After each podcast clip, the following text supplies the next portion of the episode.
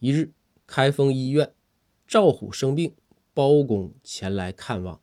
不等包公进病房，就听赵虎对公孙先生说道：“先生，咱们大人呐，从来就没夸过我。我这一生病，影响工作，大人肯定还要批评我呀。”包公一听，心想：这赵虎生病，我应该呀对他好点这回啊，就好好的夸夸他。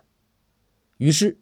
包公装作非常高兴的样子走进病房，对赵虎说道：“虎啊，我刚才啊看见医生了，跟我说啊，就你这个病真的老厉害了。